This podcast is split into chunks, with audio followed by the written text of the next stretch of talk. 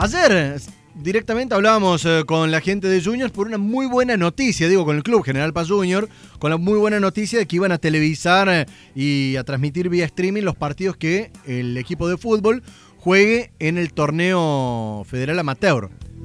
Ahora, lamentablemente, tenemos que cambiar la tónica de la información porque pasar de ese muy buen dato, volvamos a tener contacto con la gente de Junior. De hecho, le doy la bienvenida y lo sumo a Dante Felauto, que es el presidente del histórico e icónico club del, barrio que lleva su nombre, de Junior, justamente, para trabajar sobre un tema que ha puesto en vilo a toda la comunidad, no solo de- del club, sino de la ciudad de Córdoba. Eh, Felauto, muy buenos días. Jonah Cloner de este lado, ¿cómo están?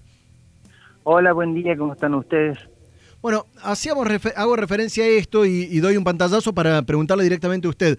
A ver, se habla de un caso que podría estar involucrado una persona que trabajaba en el club, sobre todo en el área de básquet, que eh, estaría haciendo uso o habría hecho eh, difusión de imágenes eh, sexuales eh, que incluían niños. A ver, la verdad, le traslado la pregunta a usted para que nos aclare cuál es la situación, porque el club emitió un comunicado en horas de la tarde, en la jornada de ayer, para que para llevar tranquilidad a los padres de, de los chicos que han participado de, de las actividades y entender qué está sucediendo.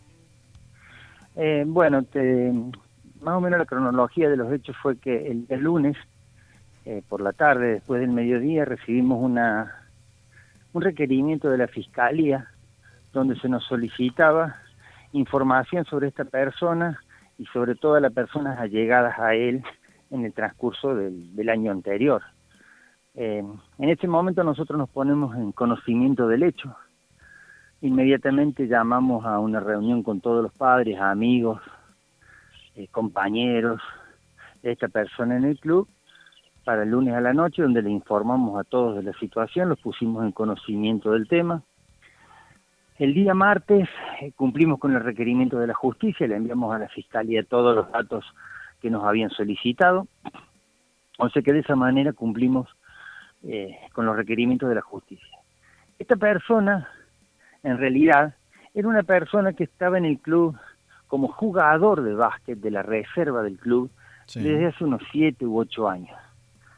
O sea que es una persona que estaba en el club. Que era Estamos hablando de un mayor club. de edad. Sí, 28 años creo que tiene. Bien. La realidad es que estaba en el club hace un tiempo. El último año pidió colaborar con las divisiones inferiores de básquet. O sea que pues, eso se le permitió hacer.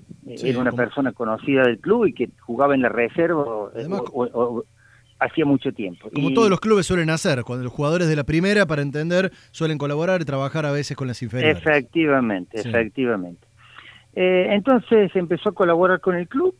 Él no era técnico ni profesor de educación física, es decir, que eh, colaboraba y nunca estaba solo, no tenía una división para él solo, no, no dirigía una división solo.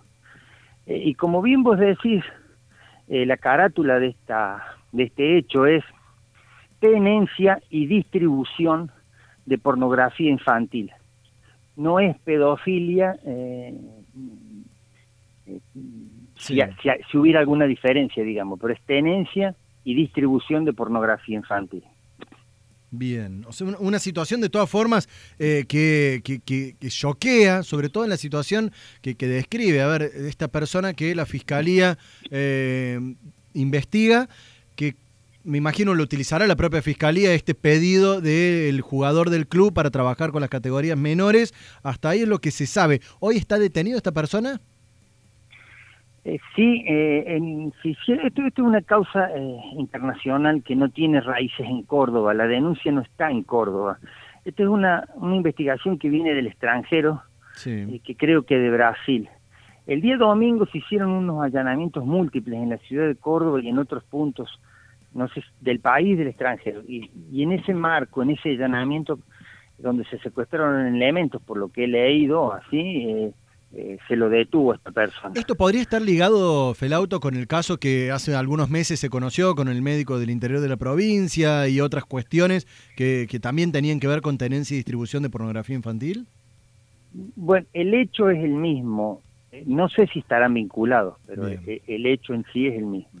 Hoy por hoy, ¿cómo está el club, digamos, ante esta situación? ¿Qué medidas han, tomado, si es que han tomado alguna, más allá de la reunión que han mantenido con, con padres y allegados a, la institución? Sabemos que si bien Juniors es una institución de las más grandes de Córdoba, no deja de ser una comunidad pequeña eh, que, se conocen prácticamente todos, me imagino. Así es. Eh, mira, eh, la verdad que este tipo de hechos en realidad excede al deporte porque puede ocurrir en cualquier ámbito. Totalmente tanto laboral, cultural, del que sea. Eh, nosotros, la verdad, esperamos que esto no solo sea un, llamado de atención para el Club Junior, sino para todos, para que nos sirva de experiencia, para ver o implementar alguna metodología que nos pueda eh, ayudar a, advertir este tipo de hechos con anterioridad. Eh, es muy difícil detectar este tipo de hechos, o por lo menos es difícil de darse cuenta uno cómo hacerlo.